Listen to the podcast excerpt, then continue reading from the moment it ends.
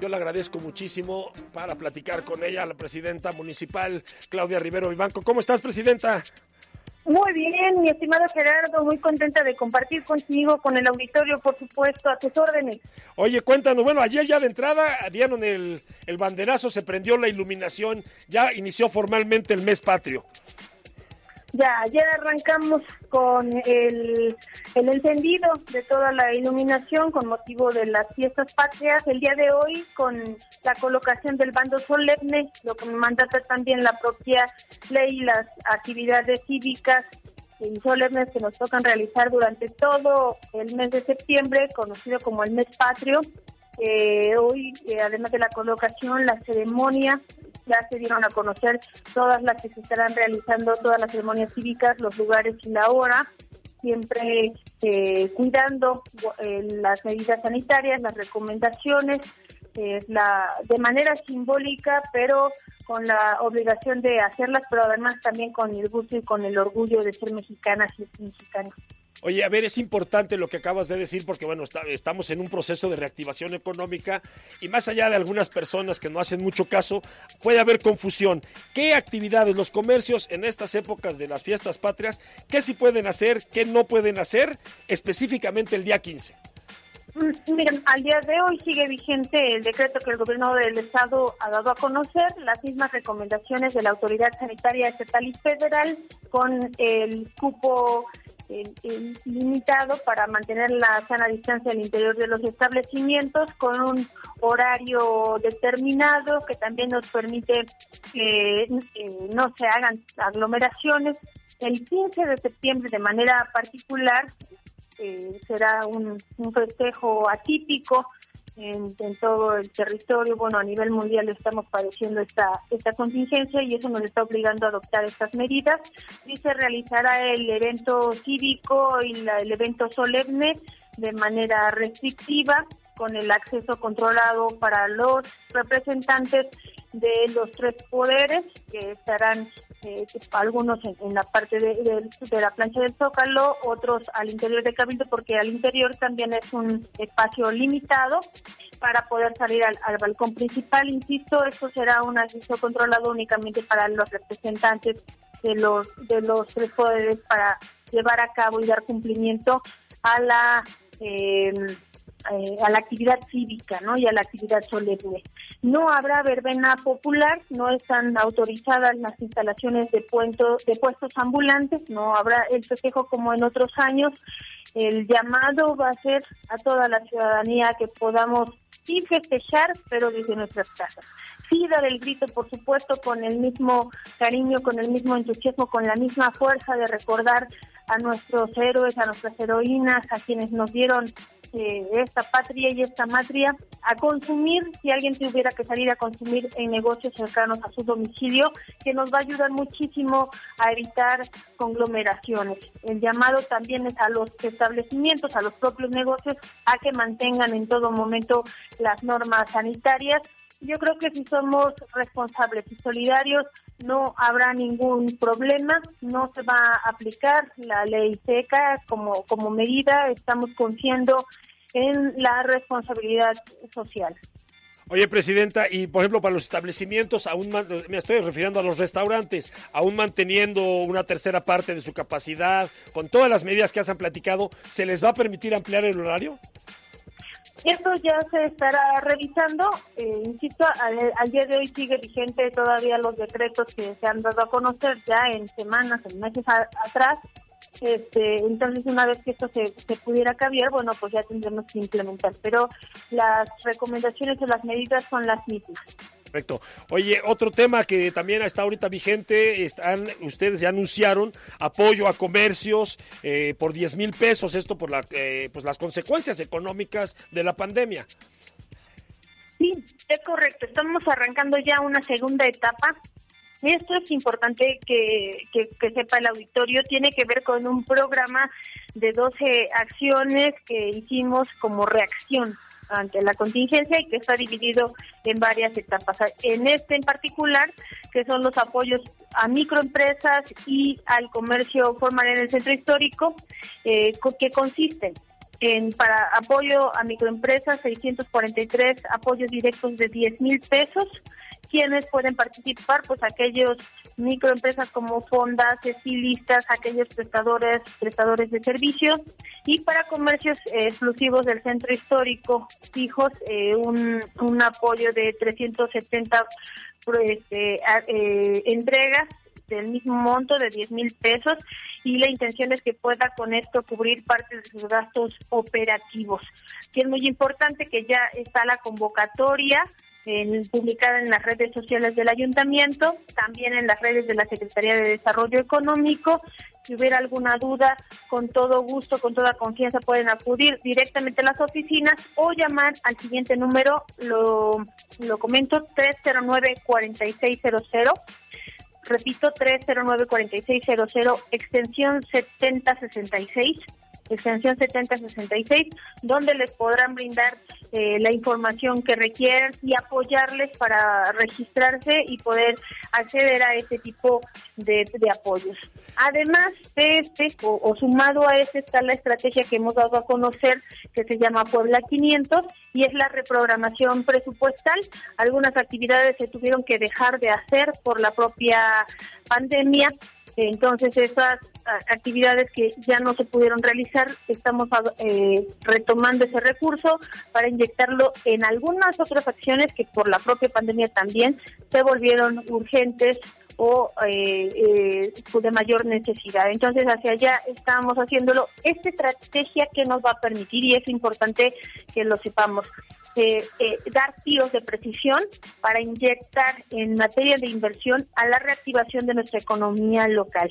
estas empresas que serán contratadas para diferentes tareas, acciones de bienestar, de seguridad, de salud, de infraestructura, de movilidad, eh, van a permitir eh, no solamente que se contrate mano de obra en la zona donde se va a estar trabajando, sino que estas empresas a su vez contraten a diferentes proveedores se reactiven otro tipo de prestaciones de servicios, de venta de alimentos, etcétera, y eso gradualmente va ayudándonos a la reactivación de nuestra economía. Y sumado a eso también un programa que eh, ya estamos por arrancar, que va a ser de empleo temporal, con la intención de que este pueda ser un ingreso que vaya llegando a las familias y que pueda motivar también esta reactivación económica. Oye, Presidenta, ahorita que hablas de, eso, de esos programas, ha levantado mucha controversia la reconstrucción de la 5 de mayo. Este, el presidente del Congreso dice que es para tapar hoyos, para desviar la atención. Ya piden algunos diputados que intervenga el Instituto Nacional. ¿Es realmente una preocupación o ya estamos entrando de lleno en la, en la etapa electoral? Mira, a mí me parece que hay algunas algunas personas que han dejado mucho que desear. La ciudadanía nos contrató para trabajar, para dar resultados. Sus opiniones son respetables, pero aquí nos interesa que cada quien cumpla con lo que le corresponde, que trabajemos, que seamos solidarios, participativos. Las acciones que estamos haciendo en el centro, y lo comento, este, ¿en qué consiste? Eh, hay algunas calles del centro histórico como la 8 Poniente, la 10 Poniente, la 12 Poniente. Quienes nos están escuchando saben la problemática y la, y la dinámica que tiene desde desgaste estas calles. Toda la, la problemática social, por supuesto, también. Y justamente en esa parte del centro es donde tenemos el drenaje más antiguo de la ciudad. Mucho de ese ya ha ido colapsando, por eso hay hundimientos también se va a reactivar, se va a rehabilitar toda esa parte, las realidades, parte del drenaje, la iluminación, el cableado subterráneo.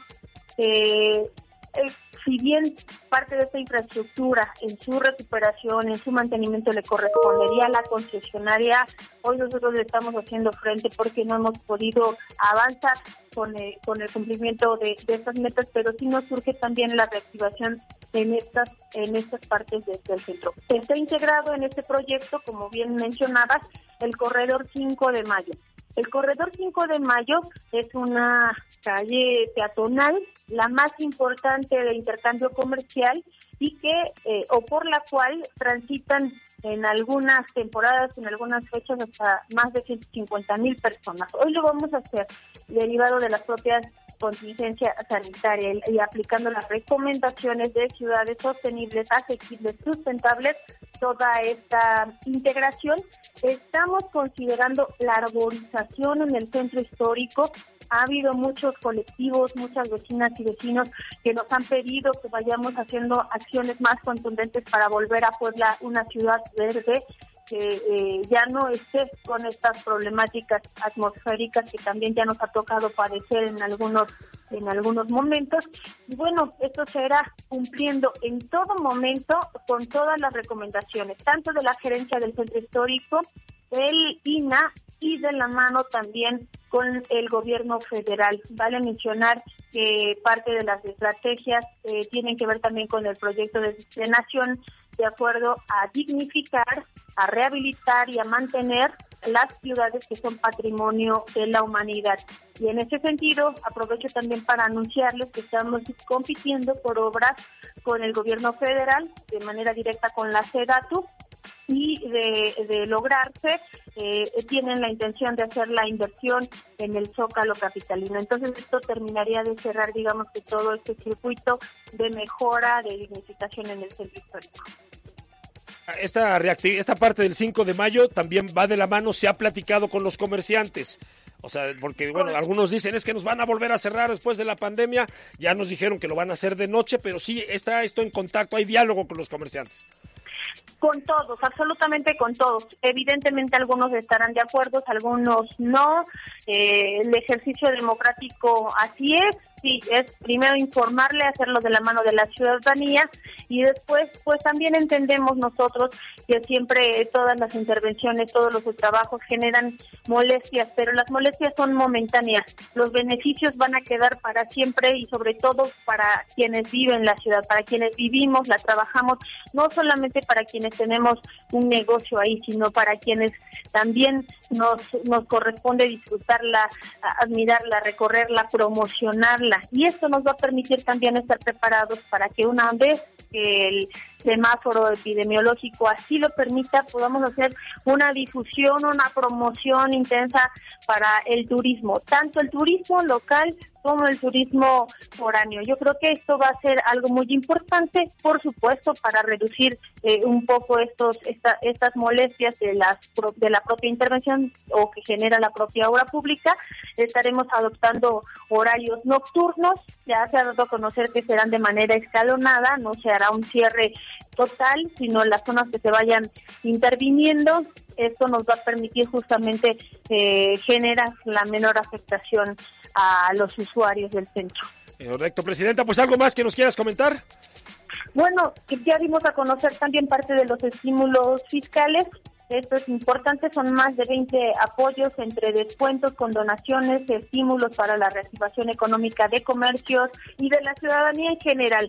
Ahí les invito a que puedan revisar en las páginas del ayuntamiento, en las redes sociales, cuáles son, porque esto nos va a apoyar. Sobre todo hay algunos establecimientos que tuvieron que cerrar sus puertas, pero que ya están pensando cómo, cómo reabrir a lo mejor en un cambio de giro. Tenemos eh, estímulos, descuentos y condonaciones también para aquellos que tienen o que ocupan un espacio en el depósito de autos de la Secretaría de Seguridad Ciudadana, en los corralones, descuentos del 50 y del 100%, en el pago de derecho, como decía yo, en el cambio de giros o las licencias de funcionamiento del 30%, la expedición de certificados, de constancias al 30%. Igual, todo, todo esto lo pueden ustedes ir consultando y reiterarle a la ciudadanía que esta estrategia está considerada, se ha analizado de manera muy responsable para no afectar las finanzas públicas del municipio de Puebla, pero para ayudar al mismo tiempo a la economía familiar y a la reactivación económica.